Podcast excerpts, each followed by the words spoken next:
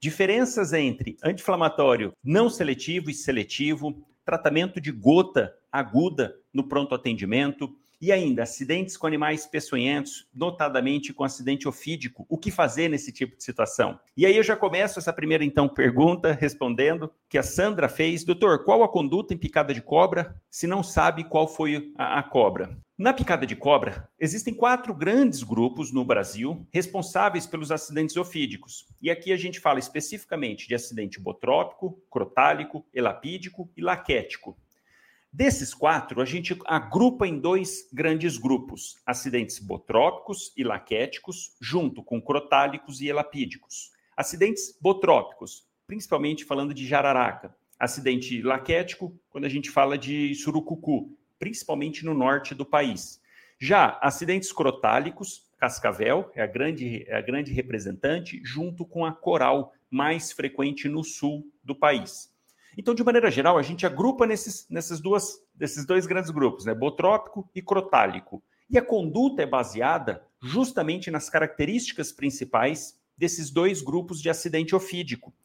E aí, quando a gente vai atender um paciente com picada de cobra, a primeira coisa, na verdade, que vem à cabeça é o que não fazer. Porque tem muito tabu, muita coisa em si, ah, faz isso, faz aquilo, torniquete, garro... pelo amor de Deus, não. Então, Primeira coisa, para a gente falar de atender esse paciente, é o que não se deve fazer em acidente ofídico. Morder o local onde foi a picada para sugar o veneno, não se deve fazer isso. Fazer cortes do lado também da onde foi ah, inoculado o veneno para ver se drena esse veneno ali pelos cortes, não deve fazer isso não deve fazer torniquete, não deve fazer nenhum tipo de amarra. Ah, não, vamos fazer torniquete aqui no membro para segurar o veneno aqui, para que ele não espalhe para o corpo. Legal, aí vai e perde a perna. Não pode, não pode fazer garrote. Nenhuma dessas medidas. Ah, vamos passar pó de café, passar argila, óleo queimado. Não, não pode passar nada disso no local da picada, da mordida da cobra. Tem que simplesmente lavar com água e sabão. Então, essas medidas iniciais não devem ser feitas. Chegou o paciente ali no local do pronto atendimento. O que, que você automaticamente tem que pensar? Soro antiofídico, já tem que brilhar na sua cabeça. Mas antes de providenciar para o paciente soro antiofídico, é levar esse paciente para a emergência, deixar o paciente em decúbito ah, é, deitado. O membro que foi acometido precisa ficar esticado, não deixar, por exemplo, foi no braço, não deixar o braço dobrado. Porque conforme ele vai edemaciando, pode fazer um garrote ali. Então, sempre deixar o membro elevado e estendido, perna, braço, quando for em algum membro. Tirar anel, tirar bracelete, colar, tirar tudo de metal que tenha naquele membro, para não ocorrer, ou, ou, algo que possa, com edema do, do membro, garrotear. Então, tira tudo, lavar com bastante água e sabão monitorizar o paciente, pegar acesso venoso e aí sim você começar a direcionar para o seu atendimento. Então, primeiro o que não fazer, depois essas medidas gerais que você vai fazer para todos os pacientes. E agora sim a gente pode discutir a conduta específica, mesmo se você não sabe qual foi a cobra, e provavelmente não vai saber, né? Esperamos que o paciente não leve a cobra lá no local para falar, doutor, foi essa cobra aqui, ó. Até porque mesmo se levasse, a gente olhando Muitas a gente nem sabe né, qual tipo de cobra exatamente. Mas a grande questão é: você não precisa ver a cobra para saber qual foi o acidente ofídico. Essa que é a grande questão. E dessa maneira, para sua cabeça, para uma forma bem didática, que você conseguir conduzir com segurança, você vai pensar o seguinte: dos dois grandes grupos, 80% é botrópico e 10, um pouco mais de 10% crotálico. Você não vai se basear por isso, pela, pela porcentagem, mas ó, o acidente botrópico, que é aquele da cascavel, para você nunca mais esquecer, ó, ó, ó, não é à toa, não é à toa, não, não sou eu que estou dizendo, vamos deixar isso bem claro aqui, mas não é à toa que algumas pessoas maldosas, maldosas, comparam cobra, comparam a jararaca com a sogra, porque é que tem maior quantidade. Eu jamais faria isso, viu, gente? Vamos deixar isso bem claro aqui, registrado sogra, minha sogra assiste as lives. Então, assim, quero dizer. E aí, ó, jararaca, para você nunca mais esquecer, relacionado com acidente botrópico, é a maior quantidade. E cascavel, que tem aquele guizinho no rabo, né, que faz é responsável pelo acidente crotálico. São bem característicos a, a, esses dois grandes grupos. Por quê? Acidente botrópico, duas características principais. Dor intensa no local da picada, dor, edema, pode fazer bolha no local da picada, e segundo, hemorragias. Então, falou em acidente botrópico, eu vou ficar atento com essas duas alterações, no local e sistêmicas, principalmente com sangramento, sangramento gengival, sangramento na urina. Essa é a grande questão. E no acidente crotálico pela cascavel, geralmente não dá dor no local da picada. Não dá. Essa que é uma grande característica. Ou dá dor muito leve, com muito pouca repercussão, mas tem repercussão sistêmica. E é, qual que é a repercussão sistêmica? O paciente fica com faces miastênica, porque o, o, o veneno da cascavel ele tem uma atração, um tropismo pela placa motora similar ao que acontece de bloqueio ao que acontece na miastenia graves. Na verdade, na miastenia satura, né, o, o receptor, não é, o mecanismo é diferente, mas o paciente evolui mais ou menos com o mesmo sintoma. Então é isso que você vai avaliar. Pacientes com sintomas miastêmicos, principalmente pela face, e é bem característico aquele paciente que chega com face miastêmica, com o olho com pitose bilateral, e ele eleva o rosto para poder ver, porque o olho está caído, então ele começa a ver como se fosse olhar por baixo. O paciente chegou assim, já disse, puxa, acidente por cascavel, certeza. E do outro lado, o paciente chegou urrando de dor no local da picada e a, podendo apresentar a hemorragia, caramba, esse daí foi por, por jararaca, certeza. E ó, só para você lembrar aqui, ó, uma mordida de uma sogra num braço, não tem como não doer, não tem como. Então, a mordida de jararaca não tem como não ter dor no local. Por isso que acidente botrópico, acidente botrópico, muita dor no local. No caso do crotálico, além dos sintomas de miastenia, esse paciente também, por conta desse tropismo na placa muscular, esse paciente pode evoluir com rabdomiólise e pode evoluir também com mioglobinuria. porque Começa a lesar aquele músculo pelo tropismo do veneno e esse músculo lesado começa a ser filtrado pelo rim e sai aquela urina de cor alaranjada no início até ela ficar de coloração escura. Então, de maneira geral, chegou o paciente, você vai avaliar. Tem dor no local? Tem. Até prova... Dor e, e repercussão no local? Tem. Até prova o contrário, jararaca ou surucucu, dependendo da sua região. Ah, não, não tem dor no local, o paciente está com faces miastêmica. E você vai ver depois questão de mioglobinúria depois, mas está com faces miastêmica e muito pouca repercussão no local. Puxa, até prova o contrário, isso é uma cascavel ou é uma coral, dependendo da sua região. Então você vai separar nesses dois grandes grupos e baseado nisso, baseado nas principais características de cada um dos grupos, você vai direcionar para o tratamento soro anticortálico ou soro anti, uh, antibotrópico. Existe associação dos dois também, quando você não consegue definir, você faz soro antibotrópico crotálico, mas o ideal é fazer direcionado, tá? Então você consegue definir justamente por essas diferenças entre local e sintomas sistêmicos, sem precisar da cobra lá no local do atendimento. E aí você definiu, você trata, hidrata bem o paciente, cuidado com insuficiência renal, faz analgesia nos pacientes com picada de jararaca, que está com muita dor, e aí você direciona o soro antiofídico ou fazer no local se tiver, ou você encaminhar para o local onde tem o soro antiofídico, tá legal? Vamos lá, mais uma pergunta. Comente a diferença entre os, os diferentes tipos de anti-inflamatório não esteroidal. Pergunta, pergunta da Júlia. Adoro suas aulas.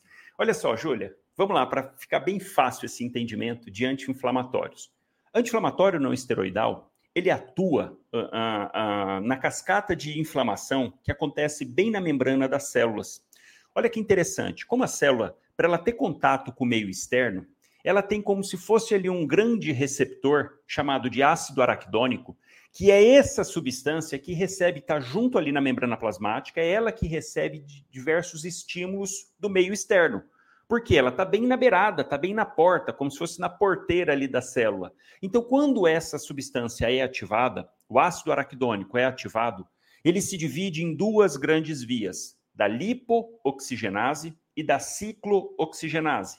As lipooxigenases são responsáveis pela liberação principalmente de leucotrienos, que são substâncias que vão ser também liberadas na corrente sanguínea para chamarem outras células, entre outras funções. Então, a lipoxigenase vai atuar nesse, nesse mecanismo dos leucotrienos, enquanto que a ciclooxigenase ainda tem duas transformações, baseados na famosa COX-1 e COX-2, ciclooxigenase tipo 1 e ciclooxigenase 2 no, normalmente, na função normal das células, sem um estímulo inflamatório muito intenso, essa célula faz a, a, quebra através da COX-1. O normal é através da COX-1, produzindo prostaglandinas e tromboxano A2.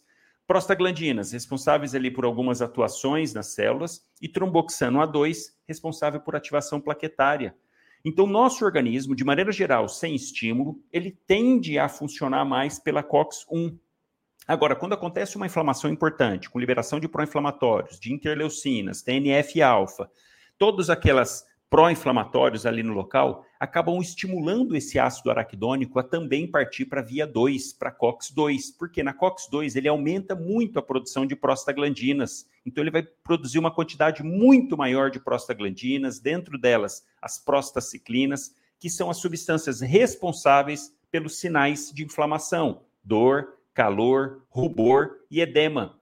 Então, aquele local onde está acometido com essa liberação de pró-inflamatórios, ele serve para dilatar, de maneira geral, os vasos sanguíneos, para que mais células de defesa, imunoglobulina, complemento, cheguem naquele local, porque ele acha que tem algum problema, ou na verdade tem. Ah, entrou uma ferpa na pele ali no local, entrou uma bactéria, fez uma feridinha, uma picada de inseto. Caramba, ali naquele local surgem sinais flogísticos, que são sinais inflamatórios, porque as células aquele, ao redor foram estimuladas ali no ácido araquidônico, aumentou a produção dos produtos da COX-2 e surgem esses sinais e sintomas tentando defender o organismo. O problema é que, de maneira geral, há um certo exagero nessa produção de pró-inflamatórios seguindo pela COX-2. Então, por isso que acaba surgindo edema, é, rubor, aumento de calor, aumento da, da temperatura, vermelhidão e dor, dor ali no local.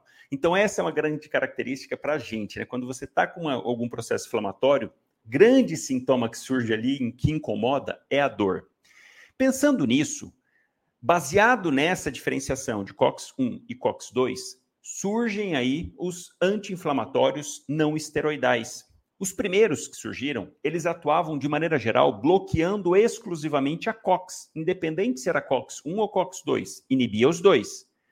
Então, de maneira geral, ibuprofeno, cetoprofeno, diclofenaco são grandes representantes aí de anti-inflamatórios não seletivos, bloqueia COX-1 e bloqueia COX-2. Qual que é o problema disso? Primeiro, inibindo a COX-1, vamos lembrar que a COX-1 ela é mais fisiológica, ela é o normal ali da produção de prostaglandinas, produção de tromboxano A2, que serve para deixar aquela plaqueta mais ativada. As prostaglandinas, principalmente derivados dessa via da ciclooxigenase 1, elas atuam de maneira geral, de que tem importância para o nosso dia a dia, lá no estômago, ajudando o turnover, a renovação da proteção gástrica e também lá no rim, no néfron, facilitando, aumentando a taxa de filtração glomerular. Então, essa prostaglandina boa, que está lá via da, da COX-1, ajuda bastante ali no estômago, ajuda bastante no rim. E quando a gente faz, então, esse inibidor não seletivo da COX, a gente melhora os sintomas do paciente, melhora os sinais inflamatórios por inibição da COX-2, mas ao mesmo tempo prejudica, bloqueando a COX-1, prejudica de certa maneira né? o rim e prejudica o estômago. E aí veio a indústria farmacêutica, melhorou esses anti-inflamatórios e deixaram eles mais seletivos ou super seletivos. Mais seletivos, um exemplo, nimesulida é um anti-inflamatório com uma ação mais seletiva na COX-2, mas também inibe COX-1. Outro, meloxicam, tenoxicam, naproxeno, esses têm uma atração melhor pela COX-2, mas também inibem a COX-1. E aí, em 2004, se eu não me engano, 2002, 2004, a indústria veio então com super seletivos. Inclusive, eu fui aqui em Campo Grande, eu estava na faculdade quando teve o lançamento do Vioxx, foi tirado de linha. Uh, o Viox, quando foi lançado, teve um, um, baita de um congresso, um negócio bem bacana. Eu lembro bem, porque eu era acadêmico, fui. E aí era grande promessa, porque era uma medicação que atuava exclusivamente na COX-2, sem alterar COX-1, sem alterar a lipoxigenase. Então tinha essa ideia, puxa, que bacana, então a gente consegue proteger o estômago, a gente consegue proteger os rins muito bem. Ao longo dos anos, dos estudos, viram que não era bem assim. Essa ação seletiva, sim, é bacana, protege realmente o estômago, protege realmente o, os rins, de uma, de uma maior maneira, vamos assim dizer, mas viram que tem um efeito colateral, aumentam os eventos cardiológicos. Ué, peraí, qual que é a relação? Eu faço uma inibição seletiva de COX-2, mas eu aumento o infarto, aumento o AVC, aumento nos pacientes com predisposição, com doença arterial crônica. Eu aumento os eventos? Aumento. Por quê? Agora você tem como entender. Se eu estou bloqueando a COX-2, por compensação, quando esse ácido araquidônico é quebrado, se ele não consegue produzir a COX-2 é, pela via da COX-2, ele aumenta a produção na COX-1. Ele direciona esse essa quebra pela COX-1. Opa, então eu vou aumentar a quantidade de tromboxano A2 e vou deixar plaquetas muito mais serelepes, muito mais ativadas, muito mais gremlinzinho. Então, essa plaqueta que vira um gremlinzinho, sendo estimulada por esse tromboxano A2 que aumentou, é ela responsável por lá onde tem uma placa, por onde já tem uma coronária quase obstruída, por onde já tem uma arteríola cerebral quase obstruída, e ela vai lá e termina de coagular, porque vai estar correndo um monte de pró-inflamatório no organismo e tudo mais, então aumenta eventos cardiocirculatórios por conta disso. Eu bloqueio a COX-2, eu hiperestimulo a COX-1. E aqui cabe um outro adendo que assim, a gente tem que ter um certo cuidado com o anti-inflamatório de maneira geral nos pacientes alérgicos. Por quê? Que ele pode, ah, um paciente pode tomar um anti-inflamatório e fazer uma sibilância, paciente asmático principalmente, pode ter uma reação. Pode, porque a hora que eu faço também um, um anti-inflamatório inibidor da COX, pelo mesmo raciocínio que eu expliquei da, da, do tromboxano A2, quando eu bloqueio a COX de maneira geral, nos anti-inflamatórios não seletivos, eu aumento a produção de leucotrienos. E o leucotrieno, uma das características dele lá no pulmão é fazer broncoconstrição. Então, pacientes com predisposição, pacientes com alergia, com asma, que têm alguma tendência, se faz uso de anti-inflamatório, pode desenvolver uma crise de broncoespasmo. Eu bloqueio a via da COX, mas eu aumento a lipoxigenase, aumentando a produção de leucotrienos. Tá? Então, é outro efeito colateral de anti-inflamatório que a gente tem que ter atenção. De maneira geral, na sua rotina clínica, pode usar, tem as contraindicações, não usar em idosos, debilitados, por essa questão da, da parte renal, da parte de, do estômago, da parte gástrica, mas dê preferência para os seletivos e deixa os super seletivos para algumas indicações mais específicas. Dos seletivos, então, nimesulida é um que tem um menor custo, 10 reais você compra uma caixinha de nimesulida, excelente ação, é mais seletivo. Uh, meloxicam é uma outra opção, 15 miligramas uma vez por dia. Tenoxicam, 20 miligramas de 12 em 12, são opções de anti-inflamatórios mais seletivos, tá legal? Mas eu que agora eu tenho certeza que essa divisão ficou muito mais clara depois dessa forma que eu expliquei. Vamos mais, vamos mais, que hoje o tempo é mais curto. Melhor esquema para tratamento de crise de gota. Puxa, crise de gota no pronto atendimento é, é, relativamente frequente. Tem épocas do ano em que aparece mais, principalmente em épocas de que esfria muito em países, em estados mais frios. O que, que é a gota? Vamos fazer rapidamente um contexto a respeito da gota. A gota, que ela surge quando tem uma partícula no sangue muito aumentada, notadamente essa partícula famigerado ácido úrico. O ácido úrico, quando ele está na corrente sanguínea, ele se dissocia em urato e a íons H+. Então, ó, do ácido úrico, ele faz essa dissociação, ele perde um íon H+, e fica no formato de urato. Qual que é o problema desse urato? Se a concentração dele aumenta demais na corrente sanguínea, ele faz uma precipitação. É aquela historinha de você estar tá colocando num copo, vai jogando açúcar, vai jogando açúcar, vai jogando açúcar e vai se dissolvendo esse açúcar. Legal. Só que a hora que você enche demais, ele satura a água, ele começa a precipitar o açúcar no fundo. É mais ou menos esse o raciocínio que você tem que ter com o urato. Conforme vai subindo muito, muito a quantidade de ácido úrico, ele vai se transformando em urato e esse urato começa a se precipitar. E quando a gente pensa nisso, quando a gente entende isso, peraí, vai ter precipitação. Legal. Aonde? No corpo inteiro. De maneira geral, no corpo inteiro. Mas por que, que acaba manifestando lá na articulação? Você já parou para pensar nisso? Por que, que a gota, já que essa precipitação, de maneira teórica, acontece no corpo inteiro, por que, que tem essa maior predileção pela, pela articulação? Porque ali na articulação, a movimentação do líquido, do fluido, é muito devagar. Essa troca do líquido ali dentro da, da cartilagem demora muito para acontecer. Diferente de tecidos como músculo, por exemplo, que ele é altamente vascularizado e a troca de líquido ali no local do músculo é muito frequente, é muito alto a circulação. Então, conforme tem uma movimentação maior, eu dificulto essa precipitação. Enquanto que lá na articulação, não, não dificulto, lá demora, então fica muito tempo parado o ácido auricular. O urato para e se cristaliza classicamente naqueles formatos parecendo umas agulhinhas. Quando você olha no microscópio, um urato amorfo, ele tem classicamente um formato de agulha. Então, essa precipitação tem predileção por articulações, e hora que esse paciente chega, a gente precisa avaliar um grupo maior risco para isso acontecer. Então, pacientes com ácido úrico maior do que 7, pacientes do sexo, é, sexo masculino, de 40 a 60 anos, raça negra tem maior tendência para isso, obesidade tem maior tendência também, e ingesta exagerada de proteínas. Por quê? As purinas são a base para a produção de ácido úrico. Então, quando o indivíduo come muita carne, muita proteína, aumenta a quantidade também ali de produção.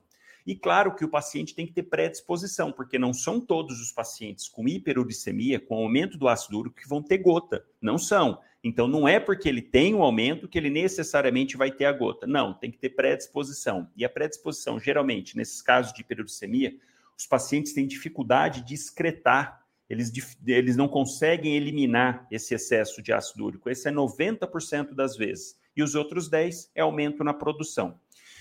Nessa situação, o paciente chegou, você já identifica se é aquele paciente, qual que é o sintoma? Ele vai ter uma dor muito intensa, monoarticular, em uma única articulação. E para você confirmar esse diagnóstico de artrite gotosa, tem duas maneiras: ou os critérios maiores ou critérios menores. Se você tiver um de dois critérios maiores, você fecha o diagnóstico de gota. Ou se você tiver seis, de dez critérios menores.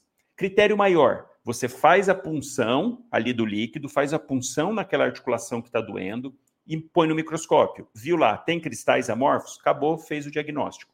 Ou se o paciente classicamente chega com tofo, que é aquela gota, que parece uma gota que está ali na articulação. Isso aí, você bateu o olho, é gota, acabou. Por que, precisa ter esse entendimento? Porque um dos diagnósticos diferenciais é artrite séptica, que é extremamente grave, com repercussão muito ruim para o paciente, por isso que você precisa definir o diagnóstico para excluir artrite séptica. Então, um desses dois critérios maiores, positivo. Ou, tem vários critérios menores, não precisa, precisa decorar, dá tempo de buscar, mas paciente que está tendo segunda crise ou mais, monoart, uma monoartrite, quer dizer, uma artrite que subiu de, surgiu de forma aguda, em uma única articulação, entra como outro. Se for lá na articulação metatarso-falangiana, chamada de podagra, essa também é bem característica. Então, outra, é, aumento de calor no local, edema no local, rubor no local, são tudo sintomas menores. Se você faz a punção do líquido e faz cultura desse líquido e vem negativo para bactéria, excluindo artrite séptica. É outro critério menor também. Então, se você tiver seis critérios menores ou mais, você fecha o diagnóstico de artrite, de artrite gotosa. Tá, chegou dor intensa, murrando de dor, vamos tratar esse paciente. Geralmente o paciente está com muita dor. Então, o ideal fazer, qual que é a base do tratamento? Anti-inflamatório. Porque esses cristais, quando eles depositam lá dentro da, da articulação, Células de defesa, macrófagos e neutrófilos, chegam ao local e começam a produzir pró-inflamatórios, através ainda de liberação de interleucinas, interleucina 1, 6, TNF. Eles produzem essas substâncias na tentativa de acabar com esse cristal ali dentro. E são essas essas liberações de essa liberação de pró-inflamatórios, isso é que causa o sintoma do paciente. Então a gente tem que atuar usando o anti-inflamatório. Essa é a base do tratamento. Então o que, que você pode fazer na chegada? Pode fazer uma dose de corticoide, não, não tem melhor ou pior em relação a anti-inflamatório não esteroidal. Você pode lançar mão, fazer uma dose de ataque de dexametasona, 10 miligramas, ou hidrocortisona, 500 miligramas, associado a um analgésico, dipirona ou paracetamol. E para casa, para esse paciente, você pode passar anti-inflamatório não esteroidal, ou, que é um tipo de anti-inflamatório, a famosa colchicina. Colchicina foi muito utilizada, ainda assim é utilizada, é uma medicação barata, que dá para ser utilizada, mas tem muito efeito colateral, bem mais do que os outros anti-inflamatórios. Então, mas é uma opção. Colchicina, dose 0,5 miligramas. Na fase aguda, o paciente vai tomando um comprimido por hora, um comprimido por hora, com máximo de 7 miligramas no dia, ou ele não vai aguentar tomar 14 comprimidos, vai começar a dar enjoo, dor no estômago, vômito, diarreia, e aí ele para e deixa para tomar depois du é, duas vezes ao dia. Mas, de maneira geral, mais fácil, com menos efeitos colaterais, anti-inflamatório. Passa lá um ibuprofeno, passa uma nimesulida, um naproxeno, passa e associado a analgésicos, de pirona, paracetamol. Esse vai ser o tratamento. E uma coisa importantíssima para você orientar o paciente: duas coisas. Não usar alopurinol nessa fase aguda, porque aumenta a, a precipitação de cristais na articulação, piorando, e não fazer compressa fria, porque isso também possibilita maior deposição de cristais ali na articulação, tá? Então são duas condutas que você tem que orientar o paciente, não fazer compressa fria e não fazer uso de alopurinol na fase aguda, tá? Não deve usar alopurinol quando está com a crise. E para depois, paciente saiu da crise, duas a quatro semanas depois, se ele tiver um aumento de ácido úrico, aí você pode passar uricosúrico, medicações que ajudam a eliminar ure... a, a, a, o ácido úrico, que são os, os recomendados, tá? A nacarizina, o nome comercial mais conhecido de um uricosúrico, que é o bens bens ah, esqueci o nome da substância mesmo. Nacarizina é o nome comercial mais conhecido, que ajuda a eliminar. E naqueles casos para diminuir a produção, paciente que tem um aumento na produção de ácido úrico, aí sim usa alopurinol tá? Depois, quando não está mais na crise. Então, assim, para finalizar, tratamento da fase aguda é você primeiro fazer o diagnóstico, depois anti-inflamatório e analgésico. Essa é a melhor combinação. Um outro esqueminha bacana que o paciente para tomar é fazer uma dose de diprospan ou beta 30 e pode associar de 3 a 5 dias anti-inflamatório não esteroidal, tá? Para ele tomar ali até melhora dos sintomas. Tá legal, pessoal? É, o tempo hoje está meio apertado, eu não vou conseguir terminar de responder. Eu deixo para responder no próximo podcast, tá? Porque eu já estou até um pouquinho atrasado, aí não vai, não vai dar para eu terminar de responder as outras questões, mas aí para o próximo podcast eu retorno para falar de cuidados pós-PCR, que ficou faltando, manejo no derrame pleural, vou deixar já separado, vamos falar dos critérios de Light, tudo, de Light e tudo mais, e também ficou faltando o tratamento de cólica nefrética, que o Alan perguntou, tá? Então, para o próximo podcast, eu respondo essas três perguntas. Espero que vocês tenham aproveitado. E quem não está inscrito na Maratona de Emergência, não perde, vai lá e se inscreve. Um grande abraço.